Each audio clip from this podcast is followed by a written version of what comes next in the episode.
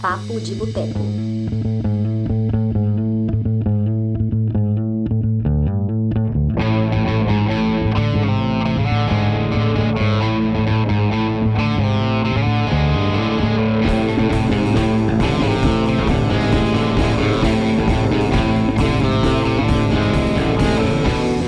Olá! Está entrando no ar a edição de número 118 do Papo de Boteco, nosso podcast aqui do Cinema de Boteco. Meu nome é Túlio Dias, sou escritor, cofundador dessa parada, e hoje vamos ter um bate-papo super legal com um diretor mineiro chamado Hernani Alves. Hernani, seja bem-vindo, por favor, se apresente. e aí, Túlio, prazer falar com você e com todos os espectadores do, do Cinema de Boteco. Eu fico muito feliz com o convite. E vamos trocar uma ideia legal aí sobre cinema e outras coisas ligadas à arte. Muito bom. Hernani, aonde, né, é sempre legal aquele momento jabá assim, aonde as pessoas conseguem te encontrar para seguir, né, conhecer mais de você, conhecer mais do seu trabalho? Então, a, eu tenho um Instagram que é Hernani, tudo com E, começa com E, termina com E, Hernani Alves Alt. E também no Google é fácil, no Google digita meu nome, Hernani Alves, é, artista, Hernani Alves, diretor. Aí já tem um zilhão de coisas lá, porque eu tenho muita coisa na internet já, já publicada, né? Então, tem muitas referências é, confiáveis na internet. E eu também lancei um blog agora. A gente tem um blog oficial já desde 2011, que é o hernanialves.blogspot.com, mas eu lancei um, um, um, um blog específico agora, que chama-se luzazulalt.blogspot.com, que é um blog onde eu falo da minha experiência dentro do espectro autista, que é muito legal. E eu falo muito de arte também. Sensacional. Bom, olá, já quero saber de você imediatamente. O que te faz amar o cinema? A minha primeira lembrança de cinema, cara, se deu por volta dos seis anos de idade antes de qualquer coisa, Túlio, eu eu tô dentro do espectro autista e uma das minhas características é, é ligadas até o toque também, a memória é muito boa. Então eu sou muito de gravar data, enfim. Então eu tinha volta de seis anos de idade e eu sempre fui fã do Bruce Lee e também do Charles Chaplin. E aí eu assistia, e passava na Globo, no, no, programa de domingo à noite, depois do Fantástico, era tarde para mim, para minha, para minha geração, então nem se fala. Eu com seis anos de idade era uma criança, e meu pai não deixava assistir. E era aquelas televisões antigas em preto e branco que você ligava e ela demorava a aparecer a, a, a imagem. É, você ligava, era, era, um tubo preto que ficava tipo abrindo a luz assim até revelar a imagem. Era muito legal, mas era desesperador porque nos sons do silêncio é, é da, da madrugada, um simples ligar de botão acorda a casa inteira. Então eu ligava a TV com o maior cuidado meu pai não ouvir e punha baixinho. Por isso que eu tenho um ouvido muito bom também. Eu ouvia assim muito baixinho para assistir os filmes do Bruce Lee, porque meu pai achava violento demais para minha idade. E talvez tenham sido de fato. Acho que é ali que se dá a, a, minha grande paixão pelo cinema, meu interesse, né? Nessa primeira infância. E só um adendo, por volta dos 18 anos de idade, eu trabalhei num locadora de vídeo em Pedro Leopoldo, que é minha terra natal, que é a cidade metropolitana aqui de Belo Horizonte. Eu moro atualmente em Belo Horizonte. E era locadora de vídeo que alugava fita, fita VHS, né? Que era a época do vídeo cassete. Então, eu, a, minha, a, minha, a minha certeza que eu queria trabalhar com cinema era assistindo aos filmes, assistir dois, três filmes por dia é, na locadora. E chegou um tempo que eu vi todos os filmes e começava a assistir é, repetindo os filmes. Teve um, um, título que foi Entrevista com o Vampiro, não sei porquê, eu assisti 82 vezes. Caraca! Sensacional. Eu acho que eu gostava daquela música Sympathy for the Devil é, é, na voz do, do, do, do, do Guns, né? Do, do, do Axel Rose embora eu tenha uma, um, um, eu gosto dos Rolling Stones também, mas, aliás, eu gosto mais do Rolling Stones do que do Guns, mas na, aquela versão é muito bonita. E aquele Mustang no final, o Tom Cruise dirigindo aquele Mustang no final com aquela música é sensacional. E a trilha, né, do Eloy Goodenhall, eu gosto muito do, do, desses criadores de trilha para o cinema. É um cara que trabalhou em grandes filmes, então minha paixão se deu ali, de interesse de fazer cinema. Eu queria ser ator, não queria ser diretor.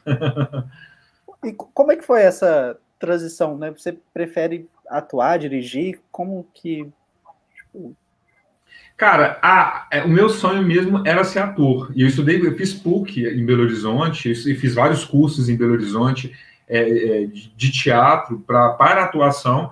Só que na minha, na minha geração, é, é, em, em, meados de 2002, 2003, não tinha, não tinham grandes produções em Minas Gerais, né? De cinema. Tinha mais em Rio, São Paulo, enfim. Mais em São Paulo, eu acho que no Rio, mas em Minas Gerais não tinha tantas produções. Tinha os grandes diretores, o Everson Raton, né, o Carl Guimarães, como, como diretor experimentalista, assim, muito, muito bacana, mas era difícil você ter acesso a uma produção como ator para atuar, ter uma oportunidade de atuar, né? Mais tarde eu trabalhei com o Raton, mas eu, eu, eu não, tinha, não tinha. Então eu me vi obrigado, morando em Pedro Leopoldo, a começar a produzir os meus próprios filmes aquela, aquela velha máxima do, do, do, brasileiro, né? A gente faz do, do limão uma limonada, né? Então, eu comecei a fazer os meus curtas e tal, e comecei a tomar gosto pelo negócio. Aí eu percebia que eu tinha uma, um tato para direção. Eu, eu, eu, eu, eu, as pessoas falam, falam que eu sou, eu sou um bom patrão, porque eu não grito. É, acho que a Débora Seco me disse isso uma vez, a Débora, é, que é uma atriz é, muito, muito querida no cinema nacional, né? É, ela falou, o Hernani não grita no set, ele, eu, eu, eu não estresso muito, assim, sabe? Então eu não grito, eu não tenho a postura de diretor, eu sou muito próximo, e por ser ator, eu estudei com o Sérgio Pena, que é um grande preparador de atores brasileiro, eu estudei e trabalhei com ele eu, eu, eu, eu, sei muito lidar com o ator, eu tenho, eu tenho esses da empatia com o outro ator, eu sei que ele está com muito afim, está com muito tesão de fazer aquilo, então eu tenho que ser, eu tenho que trocar com ele. Então eu acho que eu sou um bom diretor até de atores por isso, porque eu gosto de, eu gosto do, do ser ator, né, do ser uhum. humano, ator, atriz, então eu tenho essa troca que é muito legal. Só que é, eu percebi, assim, das pessoas falarem que eu tinha tato para direção, e eu, eu, eu, desde muito novo, apesar de, de, ser, de ser um, ter sido um garoto muito recluso, ainda sou um homem muito recluso, depois eu falo sobre isso, em função do meu espectro, é, eu era meio líder por natureza, acontecia com muita facilidade eu, eu liderar as questões assim. E tinha a questão do. do, do até, até, meu psiquiatra me disse isso, que eu, eu usei muito do autismo, da, da, das minhas. Vamos supor, da, é, como é que ela, ela disse? É, dos meus problemas a meu favor, porque é, eu de continuismo é muito difícil acontecer no filme meu, porque eu sou muito detalhista. Então, assim, eu punha as coisas no lugar, eu gravava tudo onde que estava. Às vezes o ator falava, não, não, achei que estava assim, não, achei que tá virado assim. Aí a gente ia lá ver, eu tava, tinha razão, porque eu, eu tenho essa coisa de memorizar, então uhum. é algo que, que era difícil, é difícil acontecer comigo. é. Olha só, a gente estava aqui nos bastidores, né, Hernani? A gente começou a conversar e pouco começou a falar muito de música. Eu acho que tem muito de música aqui também, mas eu queria que você falasse, né? É, quais os seus filmes favoritos e como tanto o cinema, é, esse cinema né, dos diretores que você mais gosta, e a música também, como isso influencia na sua forma e como artista plástico e também no cinema. Então, a música para mim é uma das artes mais sagradas que existe, assim. Eu acho, eu, eu, eu acho um terreno assim que para mim é intocável. Eu, eu, eu, é a manifestação artística que mais mexe comigo desde sempre é a música, desde, desde a primeira infância. E a minha relação com a música é muito, é muito legal. Inclusive, eu, tô, eu fui convidado para escrever um livro sobre a minha vivência dentro do espectro do autismo, e eu falo da minha relação com, com a música, porque a musicoterapia, por exemplo, usada em, crianças com autismo, é muito eficaz para desenvolver sensações e, e, e ter uma evolução do quadro de aprendizagem de uma criança com autismo, por exemplo. E a música, para mim, cara, é, é, é, uma, é uma coisa que não tem como explicar muito, assim, sabe? Eu, eu, tenho lembranças de infância de ouvir os meus pais ouvindo muita música. Minha casa era muito musical, no sentido de eles serem, né, de ouvir música. E eu comecei a ouvir música por conta própria, por interesse, em, em 91, com o disco Nevermind do Nirvana, eu tinha 14 anos.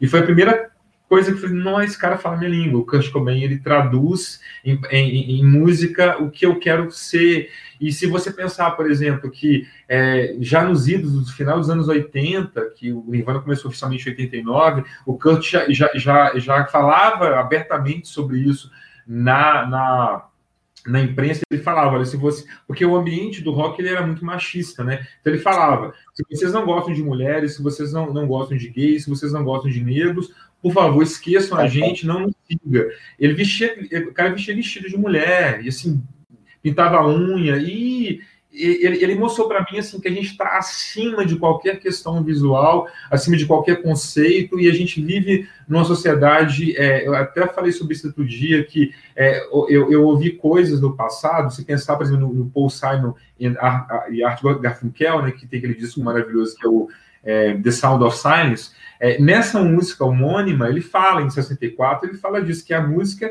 é uma canção que fala sobre a falta de comunicação entre as pessoas. E ele falou isso numa rádio canadense, numa, numa apresentação canadense, para uma TV canadense, na verdade, em, em, em 1966, que as pessoas precisam se conectar mais.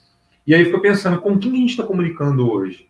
Sabe? É, é, há, há um, um, a internet, o advento da internet trouxe muita facilidade de conexão mas ao mesmo tempo eu vejo as pessoas que as pessoas não estão tão conectadas como deveriam estar conectadas, sabe? Então, a música, cara, é uma reflexão é, infinita, é, desde sempre, né? De, desde de Moza, sabe? Eu acho que, que e eu fico tão triste quando eu, quando eu ouço coisas ruins que são produzidas, não só no Brasil, mas fora, especialmente nos Estados Unidos, do, do, do, do, ritmo pop, né? Muita coisa descartável produzida. E você pega músicas de qualidade que, que tem no pop, né? Você pega um Aurelian, por exemplo, o Michael Stipe é um gênio, na minha opinião, na escrita. É, é, é, mas assim, eu acho que a música ela tem que ser mais bem tratada, sabe? Ela tem que ser a, palavra é muito importante, os idiomas muito importantes. O português é uma língua muito rica e você vê as pessoas usarem mal o, o nosso idioma para fazer música ruim, sabe? Isso é lamentável.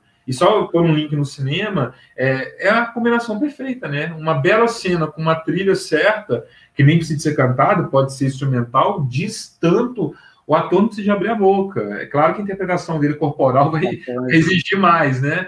Mas a gente fala tanto calado, né? A gente fala muito em silêncio.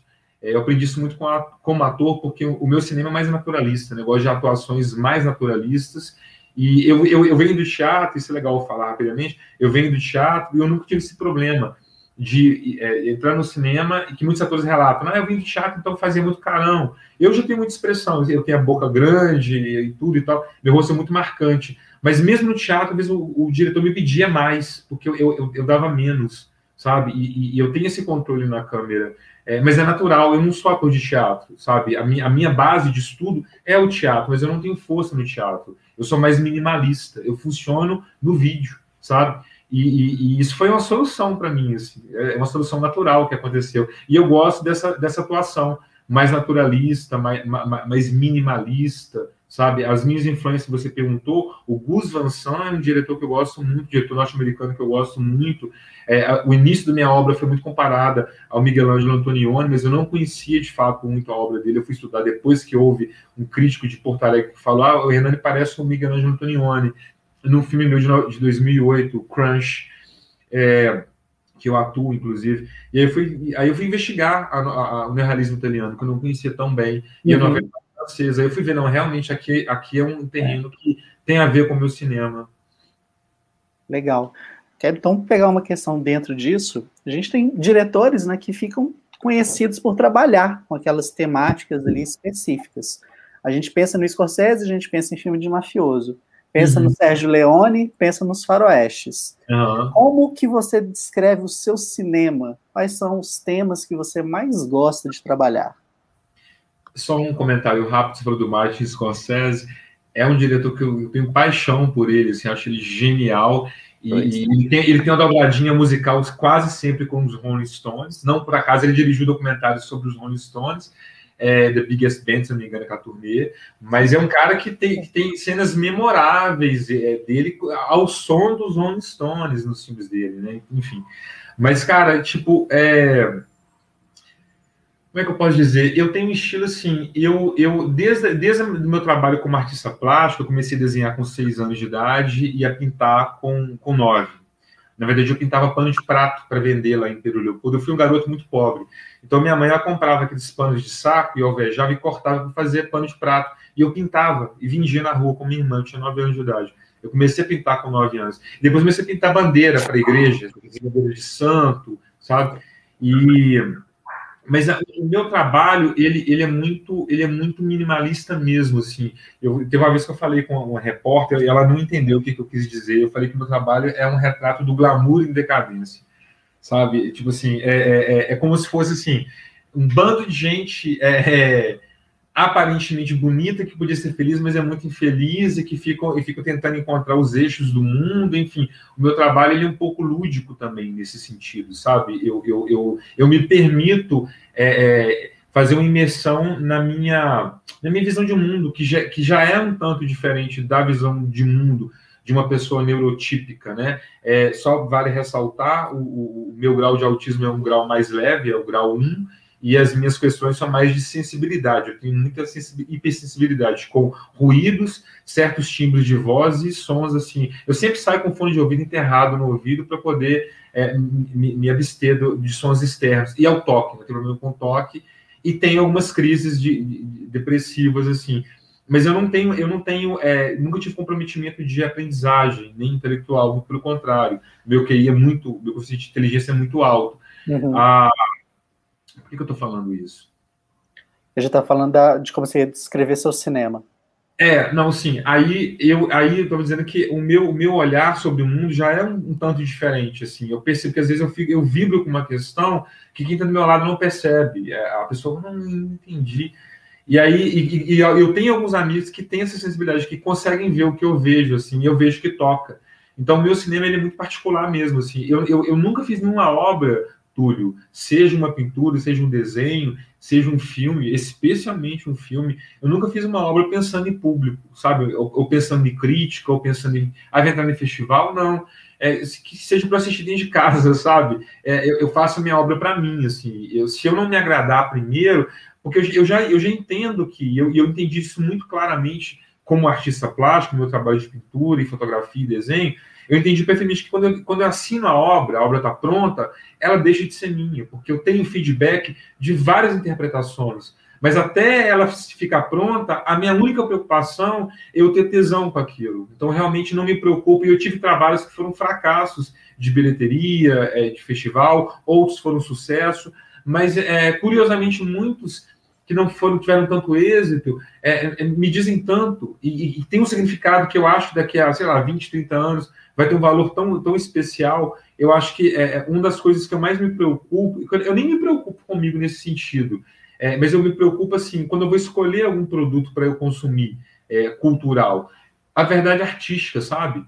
É, é, a verdade, isso é muito, é muito difícil, assim, eu, eu, eu, sou muito, eu sou muito cuidadoso, quando, quando eu avalio algum, algum trabalho, nem falo quando não gosto, assim, publicamente, porque, na verdade, é, a arte, infelizmente, é um terreno para poucos. Não é, não é uma coisa que, é, é, igual eu falei a questão da tecnologia, ah, você tem um celular hoje, um celular bom, você faz uma fotografia, o cara vai lá, faz fotografia com o celular, ele fala que ele é fotógrafo, sabe? E, eu acho... É eu acho isso um crime eh, contra um fotógrafo, sabe? Sim. Eu demorei, eu demorei uns cinco anos para falar que eu sou cineasta. Eu tinha medo dessa palavra, achava pesado demais. Me, me trouxe muita responsabilidade. Eu trabalhei com pessoas que trabalharam. Eu trabalhei com a Sandy, por exemplo, que desde criancinha trabalhou com os maiores diretores do Brasil. Então já era uma responsabilidade muito trabalhar com ela. Então assim, até eu assumir que eu sou diretor de cinema, para mim, quando eu falava cineasta, foi engraçado, você falou do, do Martin Scorsese, que para mim ele foi assim, nada que eu faça parecido com ele, nem de longe, ele não é uma inspiração para mim, uhum. mas é, você fala de, de, cineasta, me vem a imagem dele, porque ele é tão poderoso, ele é tão maravilhoso, que é, você é cineasta, eu, eu, minha cabeça vem Martin Scorsese, eu não sou não, eu não sou não. É, é, cara. E assim, só para só deixar claro esse, esse raciocínio, Túlio, é, eu realmente eu passei por cinco avaliações na minha vida para descobrir o meu diagnóstico de autismo. A primeira vez foi em 2009, com minha ex-mulher, Ana Paula, que ela desconfiava, você tem, você tem algo além do toque, que eu achava que eu tinha um toque e tal. Uhum. E em 2009 eu fiz o diagnóstico. Junto com esse primeiro diagnóstico, em 2009, veio a minha não aceitação.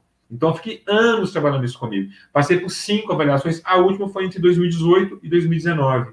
E aí eu resolvi falar abertamente sobre o tema e trazer para o meu trabalho para ajudar a difundir a causa. Mas dentro disso, o que eu quero dizer? Sempre meu QI era acima da média, é, mas é muito acima da média. Ah, e eu cresci com isso. Os meus tios, irmãos dos meus pais, do meu pai e minha mãe, falavam: ah, o Hernando vai ser médico. Ah, o Hernani vai ser, vai ser engenheiro, o Hernani vai ser advogado. É, porque as minhas notas, a minha, a minha pior nota no boletim escolar era tipo 95, 97, química, coisa que eu não gostava de fazer, química, física. Minhas notas eram muito altas. Uhum. E eu achava que eu podia ser um grande advogado, que das profissões que, eles citavam, advogado era que mais me seduzia. Mas eu podia ter sido qualquer coisa, tudo. Eu não ia escolher o mais difícil Porque trabalhar com arte no Brasil, você tem que ser necessariamente artista.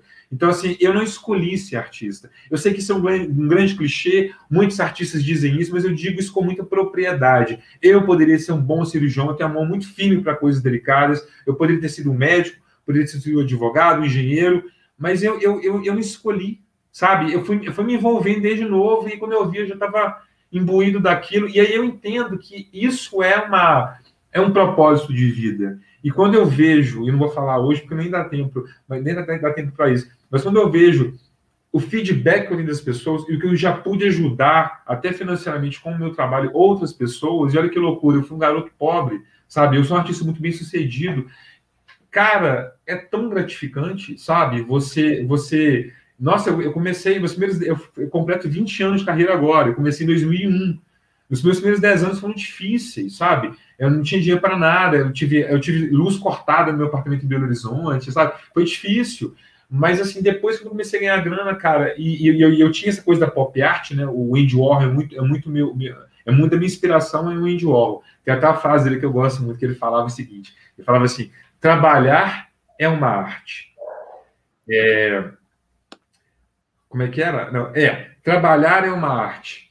Ganhar dinheiro é uma arte. Fazer bons negócios é a melhor de todas as artes. E eu tomei isso para mim como, como uma premissa de trabalho. Tanto é que o meu mailing, metade empresarial, metade é, é, é, é, artístico, sabe? A gente vai produzir alguma coisa, eu tenho um mailing, assim, sei lá, de uns 200 nomes de, de empresas, a minha assessoria, meus, meus produtores, o Bernardo falou com você mais cedo, ele já, já pensa, não, vou fazer isso, então já cerca tudo que, todas as possibilidades, é. Sabe? Porque eu preciso de dinheiro para viver, eu preciso de dinheiro não como tinta, né? Não como fita, entendeu? Então, assim, e eu, eu, eu sou consumista de cultura, eu compro muito disco, parei um pouco, porque, né, compro pela internet, não tem loja física mais, mas eu compro muito livro, eu viajo, eu preciso me alimentar de outras culturas, para não ficar enferrujado, porque a arte ela precisa de ter é, novos experimentos, né? E a gente, como, como produtor, eu sou produtor, sobretudo, eu produzo, eu sou bom para produzir. É, tudo que eu, falo, que eu vou fazer, eu consigo fazer. Ah, tem coisas que, que, que é, um, é, um, pouco fora do meu controle, né? Que depende de tempo. O cinema me mostrou, o cinema é a arte da paciência, né? Mas é, eu acho que tem, tem muito disso no meu trabalho, sabe? De, de fazer o que é possível, mas fazer. Foda, ó. A Karen mandou aqui, esse depoimento é tão honesto. Que história linda, né? É... Ah, obrigado, cara. Obrigado mesmo. Imagina. A, a Karen... é, uma história, é, uma história, de brasileiro. Todo brasileiro tem história dessa, você vai contar, não é? é, é. Todo brasileiro é lindo, com história linda dessa para contar. Que é lindo, né? Você superar uma dificuldade é muito bonito. Exatamente, exatamente. A Nath antecipou aqui uma pergunta minha, mas ela fez isso de uma forma brilhante demais, então vamos lá. É, gostaria de saber se o Hernani usa o seu trabalho como artista também para dar visibilidade e desmistificar a vivência das pessoas com transtorno do espectro autista. Então, é eu estava dizendo naquela hora, no final de 2019, eu, eu reuni a minha equipe e falei, olha, gente, eu quero trazer o tema do, do autismo para o meu trabalho. Aí até o Bernardo falou, mas você tem certeza disso? Porque é uma exposição. E, e eu, e apesar de ser uma artista, e, e, isso é legal você saber, a minha obra, tanto de pintura quanto de cinema, é, eu sou muito sexualizado na minha obra. Minha, minha obra é tida um pouco como sensual e tal, é uma coisa porque eu sou muito bem resolvido com minha sexualidade desde muito novo. Isso uhum. se deu em relação às minhas conversas diretas com os meus pais, enfim, meu pai e minha mãe. Mas eu, eu, eu, tenho uma sensibilidade natural no meu trabalho, que é uma coisa que eu adoro fazer e faço com o pé nas costas, porque eu tenho essa facilidade. Ah, não é tabu nenhum para mim. Só que, assim, apesar disso, eu sou um homem muito recluso. Eu sou um homem que não expõe muito minha vida pessoal. Eu sempre fui muito, muito. Quando eu me separei da Ana em 2016, a gente se separou no dia 10 de março demorou quase oito meses para a gente falar que a gente tinha separado. E a gente é um casal assim que produzia muito cultura em Belo Horizonte, a gente tinha uma empresa em parceria, a gente era muito, muito conhecido em Belo Horizonte, eu e minha ex-mulher, que era diretora na Rede Minas de televisão. Então, assim, eu sempre tive uma vida muito tranquila, assim, pessoal. Então, trazer, trazer o meu diagnóstico a público poderia trazer algumas questões que me foram alertadas pela, pelo meu produtor, pela minha assessoria. E aconteceu, tu. Infelizmente, aconteceu uma coisa que, por exemplo, houve uma pessoa que nunca trabalhou comigo, mas que era próxima a alguém que eu estava trabalhando, que falou assim, Hernani, você não acha eu vou te falar isso como amiga. Ela me disse assim: ela não é minha amiga, ela é conhecida, eu não posso falar mais do que isso, mas ela é conhecida de um, alguém que eu estava fazendo um filme sobre ele. E ela falou, mas ela tinha interesse pessoal nesse projeto, que vai sair esse ano. Ela falou assim: uhum. você acha que as empresas, as marcas, poderiam se afastar de você, afastar patrocínios, por, por acharem que você não tem capacidade de produzir, pelo fato de você ser autista? eu, isso foi ano passado que eu ouvi isso, pouco antes da pandemia estourar. Eu já tinha 19 anos de carreira, como eu falei, eu faço 20 anos esse ano. Cara, eu pensei assim, caramba, isso me deu mais força de trazer o tema do meu trabalho. Sabe por quê? Porque é, quando eu comecei a, a, a, a, me aceitar na condição, eu sabia que as pessoas eram um pouco diferentes de mim. Mas, mas assim, eu, me, eu, tipo assim, eu não tenho tanto problema. Eu sou tão inteligente, por que, que eu, tenho, eu tenho uma deficiência? Porque autismo é uma deficiência. E eu fui estudar para começar a aceitar isso dentro de mim. E aí fui estudar casos, eu fui ver casos no interior do Brasil, no Nordeste do Brasil, de pais que levam o garoto, o filho dele, no, no puteiro, né, em zona, né? Para o menino transar com a mulher, porque achava que o menino tinha estereotipia que, que remetia ao pai achando que o pai achando que o menino era gay, porque ele tinha muita estereotipia, muito jeito, assim, a, na visão dele era afeminado. Então, assim, é tanta ignorância, é, Túlio, so, sobre a falta de informação, inclusive é, é, é, muito característico do autista não conseguir fazer a leitura de intenções das outras pessoas. Daí se dá muito abuso muitos garotos é, autistas são abusados por pessoas próximas da família porque não sabem é, é, é distinguir o, o, o, o, que é um assédio de um, de um carinho de amigo, por exemplo. É muito comum isso. Então eu fiquei tão revoltado porque eu pensei assim: se eu, que sou um homem adulto, um artista que já sou premiado, eu sou um artista bem sucedido, tenho dinheiro, tenho acesso à informação. Eu estou sendo meio que boicotado por alguém agora com uma pergunta dessa. Imagina quem não tem grana, quem, quem não tem acesso, quem não. Sabe? Então, assim, eu, eu, eu, eu por que eu fiz isso? Eu falei com o Bernardo, é, chegou um momento da minha carreira, tudo, tudo eu, eu, meio que escolhia, não, isso eu quero fazer. Mas teve um momento da minha carreira, um hiato de uns três anos, que eu não estava escolhendo muito. É, eu, eu estava chegando, ainda tem que fazer isso, ainda tem que fazer aquilo porque isso vai dar dinheiro, enfim. Então eu comecei a fazer coisas não que eu não gostasse, mas que eu não queria fazer naquele momento. Mas a minha assessoria julgou necessário porque era um dinheiro que ia vir mais rápido. Então, e aí eu entendi, eu vou fazer, não estava tão afim de fazer, mas eu fazia porque trazia o dinheiro. Mas assim, chegou um momento que eu falei assim, não, eu não quero só ganhar dinheiro. Eu quero que o meu trabalho toque o coração das pessoas. Eu quero que o meu, que o meu trabalho ele tenha um, um, um propósito. E eu achava que meu propósito de vida era, era tipo, ficar bem de vida financeiramente, porque eu fui pobre, criado num ambiente de muitas privações. A criança brasileira é criada, ah, você não pode, você não consegue. A criança brasileira é criada é, para os impedimentos, né? Então, assim, eu achava que o propósito de vida era esse, era ganhar dinheiro. E aí você vê que você é tão maior do que o dinheiro. As coisas que eu vejo, que eu vivo, os lugares que eu frequento, eram tão inimagináveis no passado tão recente para mim, sabe? E você vê que tudo tão possível. E aí você percebe que você pode ser muito mais útil do que só pensar na, na, na sua questão, né? Embora eu estude a Cabala, que fala da questão de, do receber, né? Saber receber para depois é, distribuir, para não quebrar uma corrente. Mas isso é um outro assunto. Então, assim, para mim, finalizando esse, esse raciocínio, é, falar sobre o espectro é muito importante. Eu criei um blog agora, tem pouco mais de duas semanas, já tem mais de 70 mil acessos esse blog. A gente tem estatística que a gente consegue ver, e assim, uhum. é, eu estou prestando serviços, sabe? Eu participei de um fórum agora no dia 9 de, de abril, porque o, o abril é comemorado o mês de conscientização do autismo. E, e, eu participei de um fórum no dia 9, convidado, foi pela Prefeitura de Belo Horizonte, que o secretário ah, iniciou dizendo que estava com vergonha de eu estar oferecendo um serviço que a prefeitura não tinha feito, que o governo não fez. Então, assim, me chega, Túlio, por semana, centenas de mensagens de pais, mães, irmãos de autistas de todo o Brasil. Porque eu fiz uma live no dia 9 de fevereiro desse ano com um grupo muito importante de São Paulo chamado Autismo Legal, que a criadora é uma, é uma, é uma mãe de autista, ela é advogada especializada em causas de autistas. E ela, e ela tem milhares de seguidores. Teve mais de 80 mil views essa, é, é, essa, essa live ao longo desse foi, foi, foi, demais. E eu tive um feedback assim, absurdo. E as pessoas me cobrando, você tem que escrever um livro, tem, sabe? Porque a, o que, que, acontece? Eu ouvi essa semana, eu, eu sempre, eu, eu não consigo ver tudo, mas o Bernardo que cuida das minhas redes sociais, então ele filtra as mensagens, me passa, olha essa mensagem. Eu vi uhum. essa semana, é, a, a, mãe fala da questão do, do, autista não verbal, ele não fala.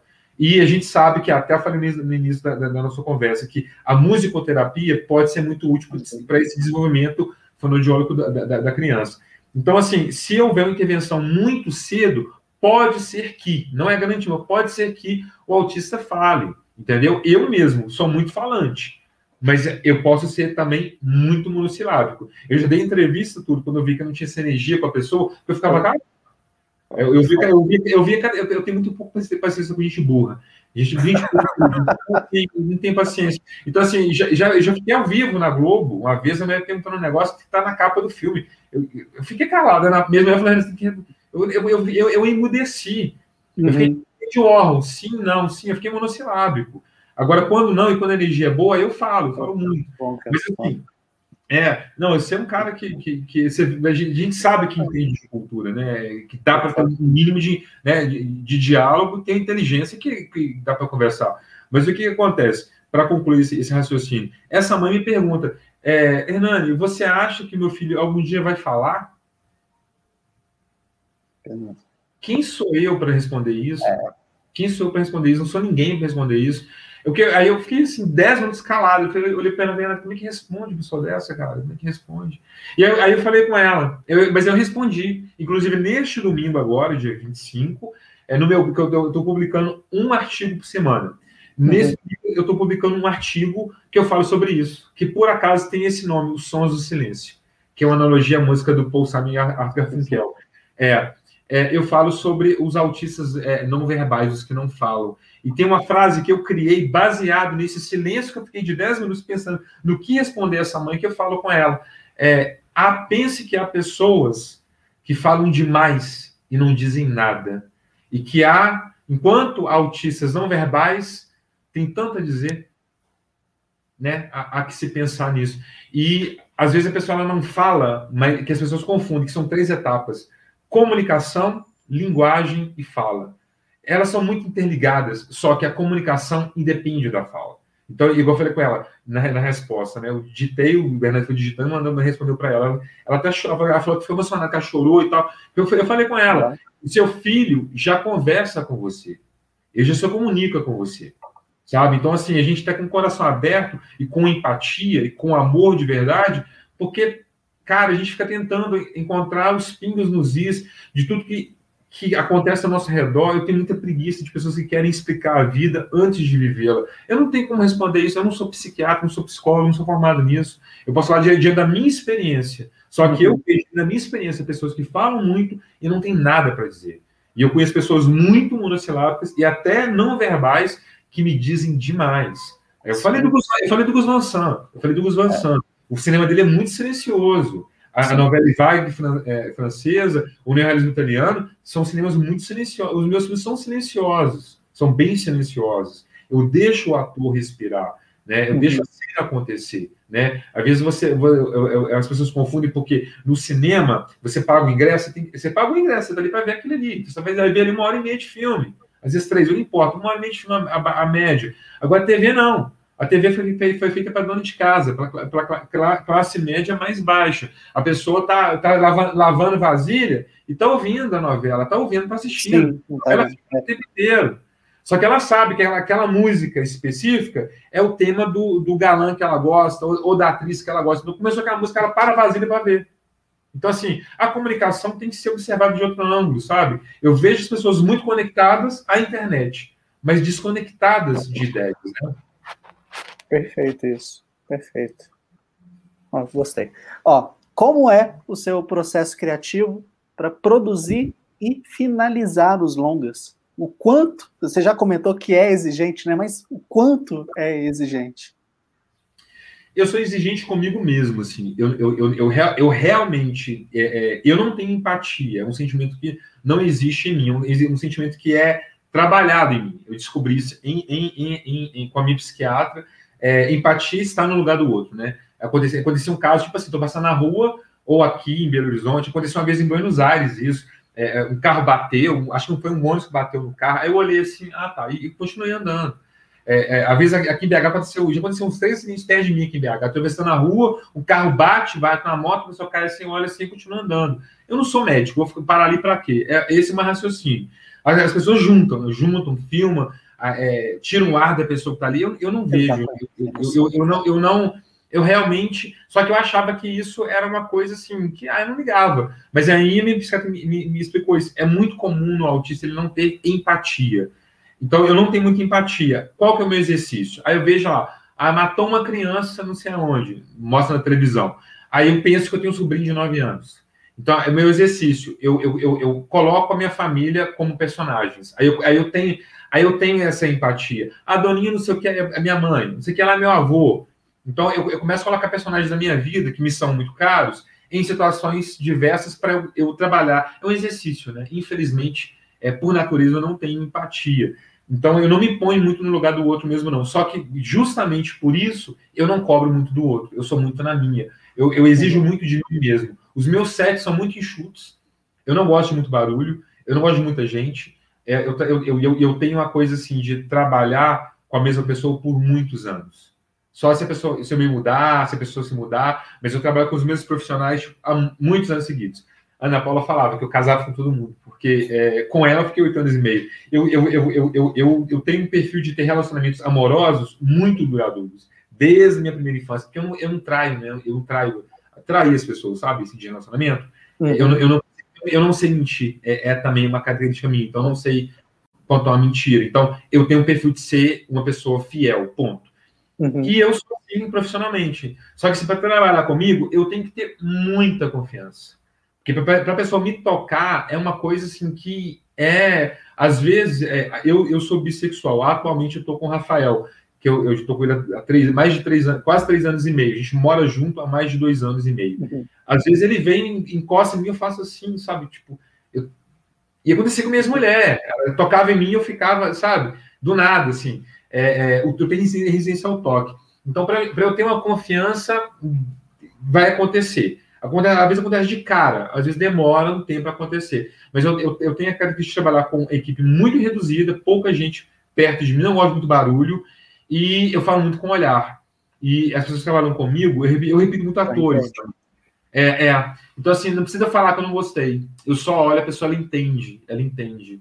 E eu consigo conversar com as pessoas. E eu falo, olha, eu sou assim, é, vai ser dessa forma. É, eu não gosto que fale enquanto estou fazendo alguma coisa, porque eu me desconcentro e tal. E eu, eu tive sorte de trabalhar com pessoas muito respeitosas. Foi um, um caso ou outro pontual que foi desagradável, foi muito pouco. É, é eu não consigo. Quando eu fui filmar, eu, eu fiz um filme grande uma vez, grande no sentido financeiro, que envolvia muitos atores da Globo e tal, que aí eu chegava no set com, com três, quatro pessoas. Aí a pessoa assim, é, é, essa sua assessoria? Não, essa é a equipe de filmagem. A, a, o Bruno me disse isso ontem. O Bruno, o Bruno é uma pessoa muito próxima a mim, o, Bruno Galhaço. Ele falou assim: eu preciso ser dirigido. Eu sei que você precisa ser dirigido. Eu sei que você é porque ele me respeita muito como artista, né? Ele, ele tem um respeito comigo como artista. E eu sou artista mesmo, né? Agora tem gente que é, é só ator, o cara é ator, uhum. recebe ordem. Tá para além daquilo, né? É, artista, negócio que é. eu falo porque eu sou, é, não é qualquer pessoa, cara. É artista. É, o cara fala que ele é artista, velho, tem que ser artista. Fala, que tem gente que não é e fala que é. É, é um operário de arte de uma, de uma área ou de outra, mas eu acho. Eu mesmo demorei a me assumir como artista, eu não queria essa merda, mas veio, assim, entendeu? Não tem, não tem como. E, e, e o, meu, o, meu, critério é muito tranquilo. Para mim é muito tranquilo, porque eu cobro de mim, não cobro dos outros. Quem trabalha comigo sabe como que eu sou. A Hernani é assim. É, uhum. É, eu não gosto de repetir. Se eu começo a repetir as coisas, eu começo. Eu tenho dicção ruim em alguns momentos. Eu falo muito rápido, é por isso.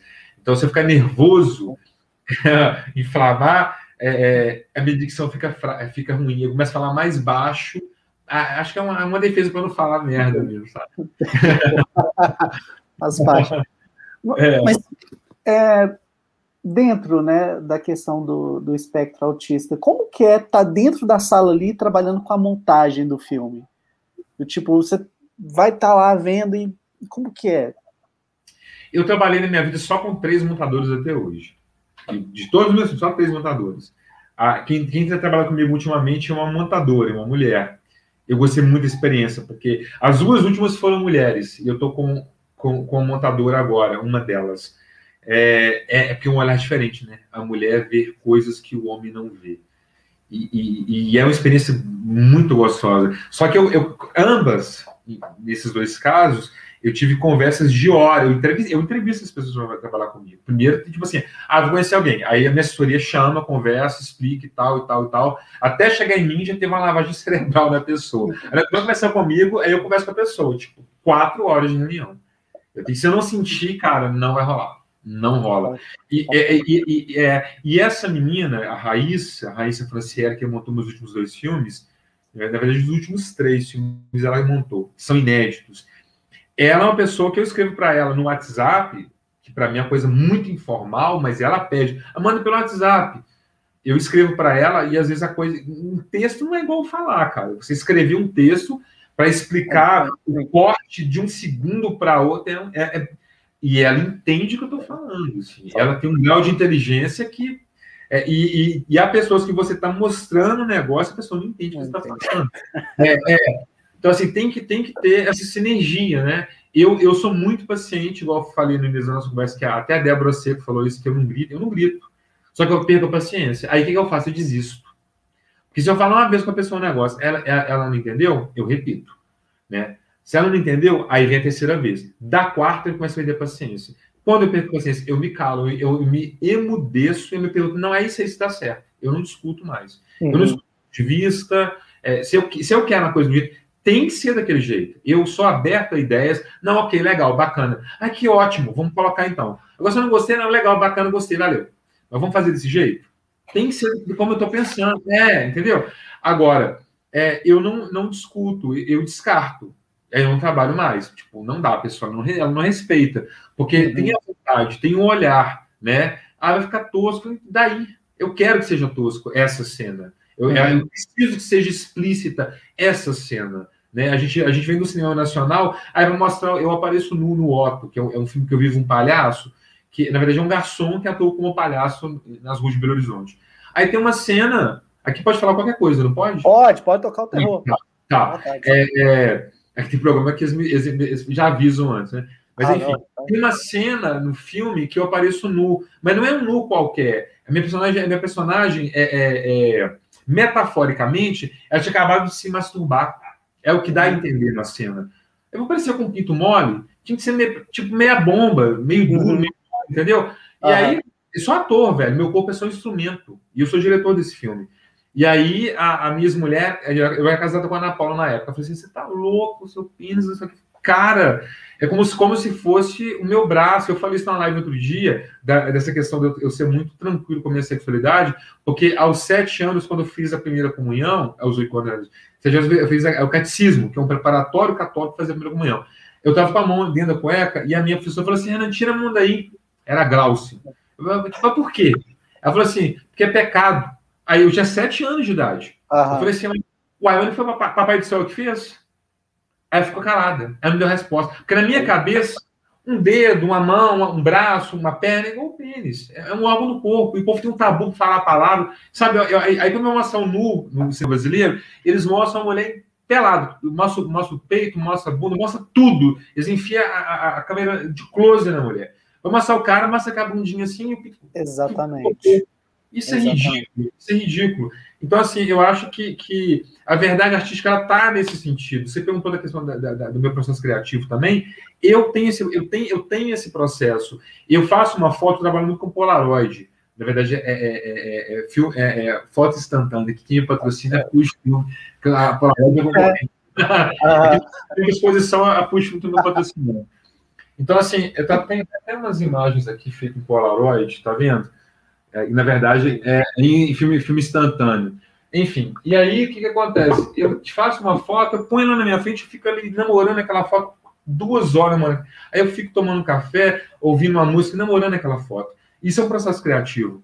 Então, ali, às vezes, de um, de um, de um rabisco no papel que eu dou, me vem uma ideia, aí começa, aí eu fico ali, tipo, horas pensando, me imbuindo, me alimentando, e aí eu tô ouvindo um som. Aí o som, o som não bateu, eu vou lá e troco o disco o, o disco bateu, aí repite. Aí, aí para uhum. 10 mil vezes, aí, ali começa a nascer um roteiro, começa a nascer uma ideia, cara. E eu não jogo para perder, não.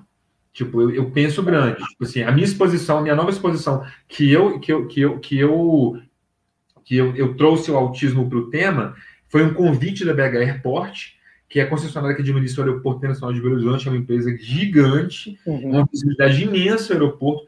Está pronta a exposição, a exposição toda, toda produzida, toda montada, mas não foi lançada por causa da pandemia. Liberou, a gente vai lançar. E a vitrine do aeroporto é muito grande.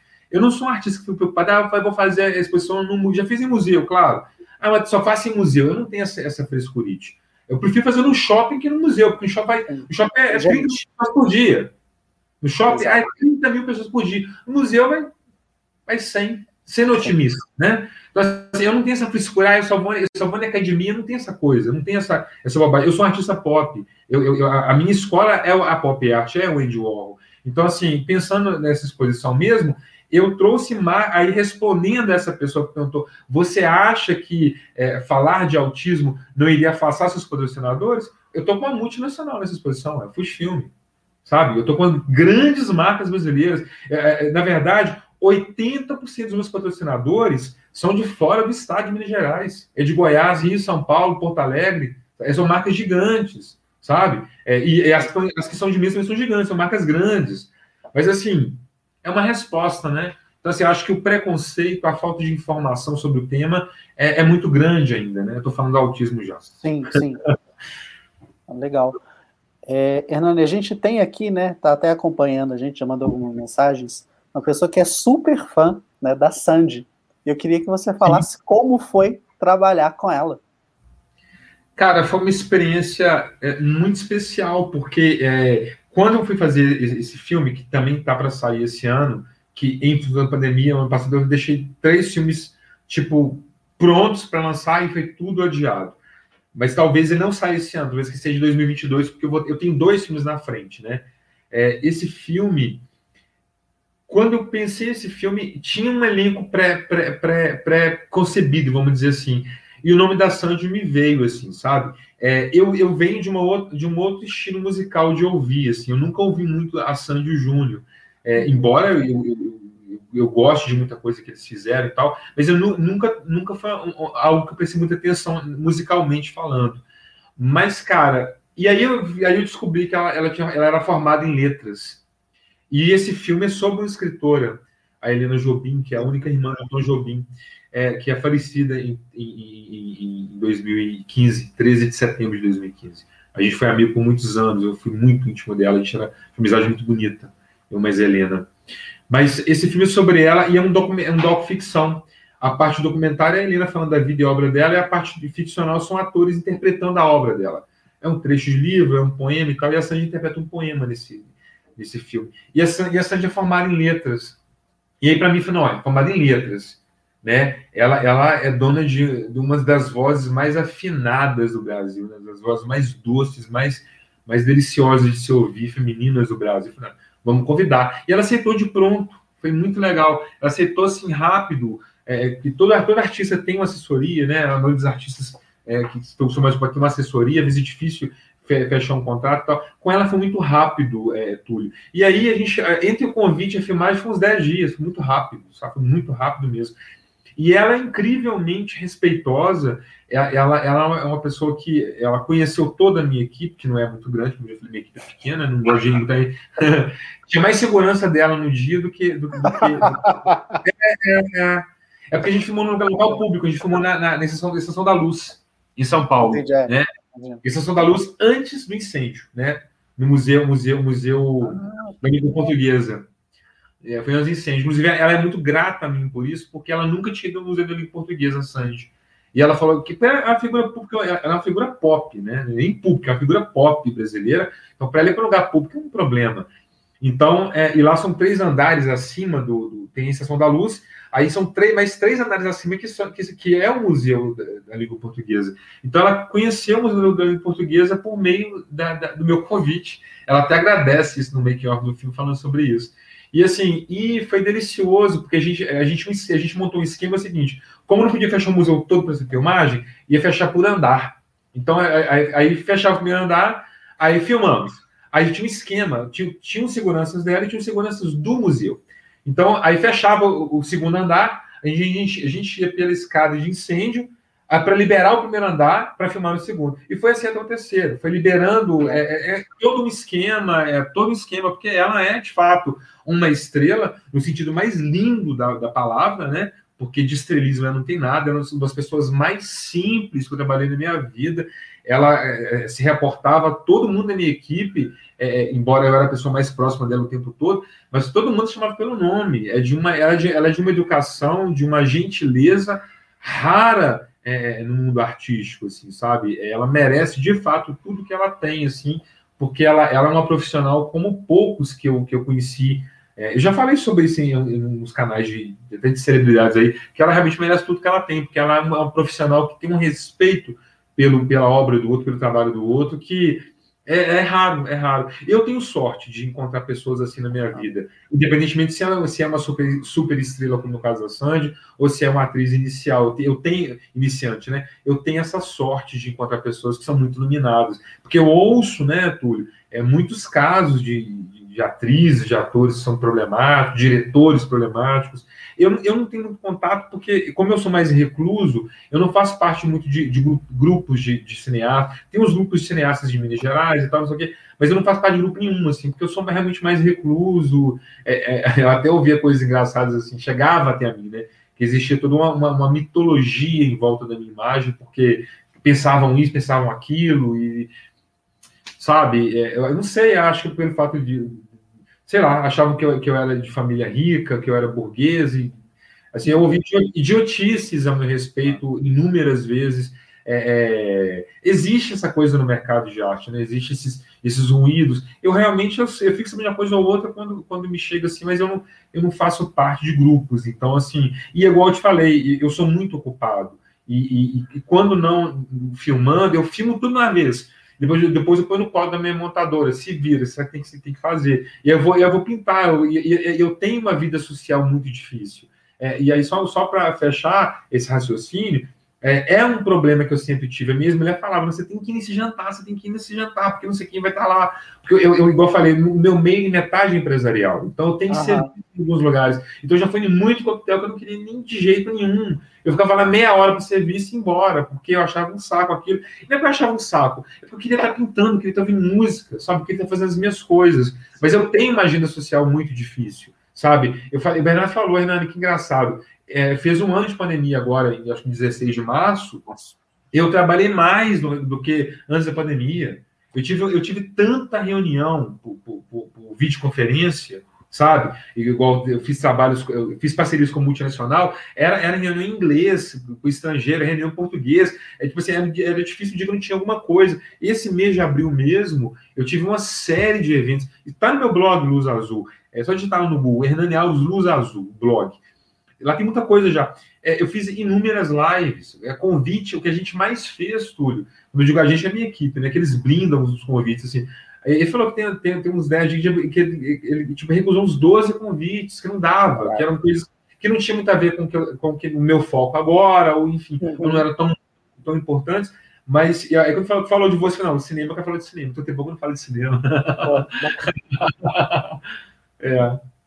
Ó, é a cara, e é isso, cara. A Sandy é, é, a Sandy é luz, né? Ela no meu filme, vê, ela é luz pura, ela, ela é maravilhosa mesmo, é uma querida. Eu, eu fiquei fã dela, é, eu, eu, sempre tive simpatia por ela, sabe? Mas eu fiquei mais fã ainda quando eu trabalhei com ela. E eu tive, eu tive com ela inúmeras vezes depois, várias vezes, em várias ocasiões depois. Ela tem quadro meu, inclusive, né, pintura minha e tal. É uma figura amável. Da internet tem tanta foto com ela com, em épocas diferentes, tem, tem na internet. A gente ficou muito próximo. É uma figura que eu gosto, me respeito muito. Ela é muito respeitosa. É, a Karen comentou: maravilhoso ouvir um artista talentoso falando tão bem de uma artista que eu amo muito. Orgulho de ser ah, fã dela. Que eu acho, e, e, vale a pena, porque quando a pessoa tem energia boa e ela. Porque a vida é um eixo, né? A vida é, é, é um eixo de conexões que quando você agrega porque eu sou assim, se não for para eu agregar, eu prefiro me distanciar, eu não vou desagregar, sabe? Então, quando as pessoas elas agregam, precisa de ter isso hoje em dia. Eu vejo a humanidade, que a humanidade precisa de ter esse olhar, sabe? Esse olhar para o outro mesmo, sabe? E olha que eu tô, tá, tá vindo de uma pessoa que não, não sente empatia, que trabalha isso diariamente para ter empatia, que é o meu caso, né? É, eu tenho essa preocupação de não ocupar o espaço do outro, de não ser desrespeitoso com o outro. E eu realmente não sou. Eu, eu, eu, eu, eu, eu tenho muito cuidado. Assim, eu, prefiro, eu prefiro ser, como aquele, o nome daquele disco do Michael Jackson, o último, né? Invisible. Né? Eu prefiro ser invisível né? em relação Invisible mesmo. Né? é isso mesmo. Acho que é. é. É, eu prefiro ser invisível a, a, alguma situação do que invadir o espaço de alguém. Eu acho, acho feio, acho feio, sabe? É, é o Invincible. É, invencível. É, é, é. Ah, eu achava que era Invisible. É. é invisível. É, é, invencível. É. Invisible, se eu não me engano, tem um disco do YouTube, né? Que a gente estava falando. É, não, é uma música do YouTube. A gente. É uma música. É. é, tem uma música. Exato. É, é, é, é, eu falei do Michael porque eu lembrei da capa, assim, que a, a capa é meio branca desse disco dele, é meio uhum. e parece que tá sumindo, mas foi só uma analogia mental. Porque, na verdade, o, o YouTube tem uma música com esse nome, né? Invisible. É. é, muito bonita, inclusive, essa música. Hernando, estamos chegando aqui na reta final da nossa Sim. conversa. Foi eu ótimo. Tenho uma última pergunta para você. Né? Já te agradeço aqui antecipadamente. Obrigado pelo tempo. Tá? Eu agradeço. É, foi uma honra grande. Foi do caralho aqui a conversa. Foi massa, foi massa. Cara, a gente quer saber agora quando que a gente vai ter acesso aí aos seus trabalhos, como é que tá a agenda, vai, tipo assim, vamos esperar essa pandemia resolver, né? vai fazer pelo streaming, como que vai ser isso? Então, Túlio, é, eu, eu, realmente estou com muito trabalho pronto para ser lançado, que não foi lançado em função, da, em função da pandemia. Apesar da pandemia, eu fiz uma ação no dia 2 de abril, está no meu blog, que eu colhei aqueles lambi-lambi, aqueles cartazes artísticos, uhum. sabe? Preguei em Belo Horizonte, com uma foto muito legal, uma foto até minha, inclusive, com a frase minha é, é, dentro do espectro, falando sobre a questão de viver dentro do espectro autista. E é uma, é uma propaganda do blog, eu anunciando o blog, na verdade. Mas é lindo. Tem no blog, vale a pena ver. Tem um vídeo lá colando eu com minha equipe, só três pessoas, porque é, a Prefeitura de BH autorizou, né? Porque era com os protocolos de segurança e equipe reduzida e tal eu e mais duas pessoas. E eu, eu tenho um vídeo colando, eu mesmo colando é, o Lamb Lamb e tal, muito legal. É, alguns, né? Porque foi pregado, colados vários em Belo Horizonte e tal. Ah, foi, uma ação, foi, uma, foi a única ação física do mês de abril em Belo Horizonte, do mês de abril, que a gente chama de abril azul, né? Porque a, o, o, azul é a cor do autismo, porque a incidência em meninos é muito maior do que em meninas. Então, do, o dia 2 é o dia mundial, 2 de abril. 2 de abril. Dia Mundial de Conscientização sobre o Autismo. E o mês de abril é considerado o mês de conscientização do, sobre o autismo. Então, assim, é, hoje me ligaram do aeroporto, do, do, da BH do aeroporto de Belo Horizonte, querendo fazer uma ação comigo ainda em abril, para pegar esse gancho do mês de abril, uma ação que não, não sei qual vai ser, a assessoria de comunicação do aeroporto vai, vai combinar comigo amanhã como é que vai ser isso, mas eu estou com três filmes prontos, é, duas exposições prontas, para serem lançados. É, no aeroporto, até falei isso com, a, com, a, com a, uma das pessoas que trabalha no, no, no, no marketing do aeroporto hoje, que é, tão logo é, as coisas voltem a funcionar com mais fluxo de pessoas, né? Vamos, vai ser o primeiro evento físico do aeroporto, a minha exposição, chama-se Luz Azul. E é, pode ser que aconteça em julho, é, é uma esperança, né? Julho ou agosto, mas eu quero que, que, que seja com segurança, que seja com responsabilidade, até porque eu, eu, quero, eu, quero, eu quero registrar aqui, Túlio, aproveitar seu espaço, se me permite, é, claro. Para dar minha solidariedade a, a, ao povo brasileiro. Eu, desculpa, até me emociono, porque é um momento tão difícil da gente, é um momento tão, tão triste, porque, é, para além de pessoas que, tão, que morreram dessa doença tão terrível, pessoas que morreram por falta de, de oxigênio, tipo assim, é inimaginável, mas aconteceu, está acontecendo. Então, assim, é, não é um momento de comemorar, não é um momento de vibrar, infelizmente, é um momento de, de recolher, a gente olhar para a gente mesmo e pensar como que a gente pode ser útil para o outro. E o meu trabalho hoje está tá muito nesse enfoque. Então, eu quero que a exposição Luz Azul ela seja uma celebração de uma conscientização e de acesso à informação para as pessoas. Não é um momento de celebração, sabe? É, vai ser meu primeiro evento depois de mais de um ano, sabe, sem, sem produzir nada. Eu tenho uma média de dois, três eventos físicos por ano lançamento, mas assim, eu estou muito, muito, muito feliz com o rumo do meu trabalho nesse momento, mas ao mesmo tempo muito cauteloso, muito responsável de como isso vai ser feito. As marcas que estão me patrocinando são marcas de credibilidade internacional, então vai ter todo um critério. O próprio aeroporto tem todas a, a, as recomendações possíveis, lá dentro tem órgão da Anvisa, lá dentro da Polícia Federal, então eles têm todo o know-how para fazer um evento com segurança, enfim, e, e, que as pessoas consigam desfrutar, né, desse evento. Mas, e aí, só um adendo aí, é, o, o, meu, o meu processo de, de, de, produção dessa exposição, a Luz Azul, a, a, toda a parte de fotografia, de pintura, de desenho, os primeiros rascunhos, foi tudo filmado. É, é, eu nunca havia deixado antes, não existe um registro meu na, na, na, internet, eu pintando. Eu sou muito muito solitário na pintura, eu pinto muito tarde, gosto do, do som da noite, que é, é, é, é, muito pouco barulho, é quase barulho nenhum, então eu pinto muito à noite. Então, assim, é, eu nunca fui visto pintando. Então, de um projeto nasceu outro. Vai ter um documentário de longa-metragem, só que eu vou pincelar um pouco da minha história. Ele é meio autobiográfico, mas assim, é um murro na boca do estômago. É, o filme é, é meio foda. Ele é bem assim. Ele mostra. É, a gente espalhou câmeras no meu apartamento, em uma casa que eu tenho em Pedro Leopoldo. Então, assim, pegou momentos que realmente foram assim, muito espontâneos, até algumas pequenas crises minhas, assim, foram pegas.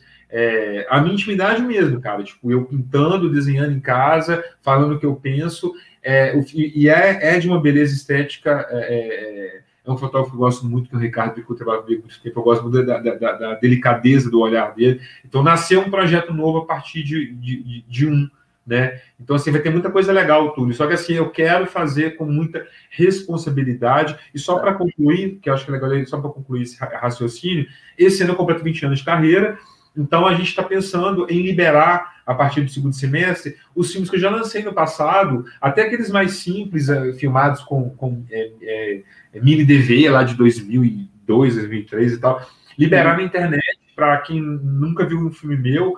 É, há pouca coisa minha na internet nível de filme, porque eu nunca tinha liberado, né? E tal. E aí eu quero liberar esse ano, em comemoração desses 20 anos de carreira, entendeu? Mas é possível que dois filmes meus sejam lançados esse ano, porque se por um lado a exposição é difícil, para lançar, né? Nesse momento, imagina os cinemas, né? Ainda é. sem uma previsão clara, né? É isso. É, é difícil. Né? Pô, cara, te agradeço imensamente aí pelo tempo, pelas palavras, né? Concordo, né? Acho que esse não é um momento mesmo de, de celebração. É, a gente tem que se apegar ao que a gente pode fazer, né? Infelizmente, não estamos na responsabilidade que um cuzão do caralho tá lá e não faz porra nenhuma né? É. Mas não vamos falar disso, não. É, e é triste, né? É triste, mas vamos é. fazer cada um a sua parte e proteger e cuidar de quem a gente ama. Hernani, muito obrigado mesmo, tá? Pelo tempo. Espero que você Imagina. volte aí em breve, aí, de repente, a gente conversando sobre um dos seus filmes aí que está planejando uhum. lançar, colocar aí, né, no circuito nesse, nesse ano. E, cara, sensacional. Brigadão mesmo, viu? Obrigado, fica com Deus e um beijo para todo mundo aí que acompanha o Cinema de Boteco, tá bom? Valeu, fica com Deus. Valeu, gente. Tchau, tchau. Semana que vem a gente está de volta com mais uma edição do nosso podcast. O Leonardo Lopes vai conversar com o Márcio Salem e não sei com mais quem sobre o Alpatino. Isso vai ser legal, isso vai ser no dia 29, 10 horas da noite. E antes, talvez tenha mais uma edição minha aí a gente está preparando algumas surpresinhas. Você ouviu Papo de Boteco.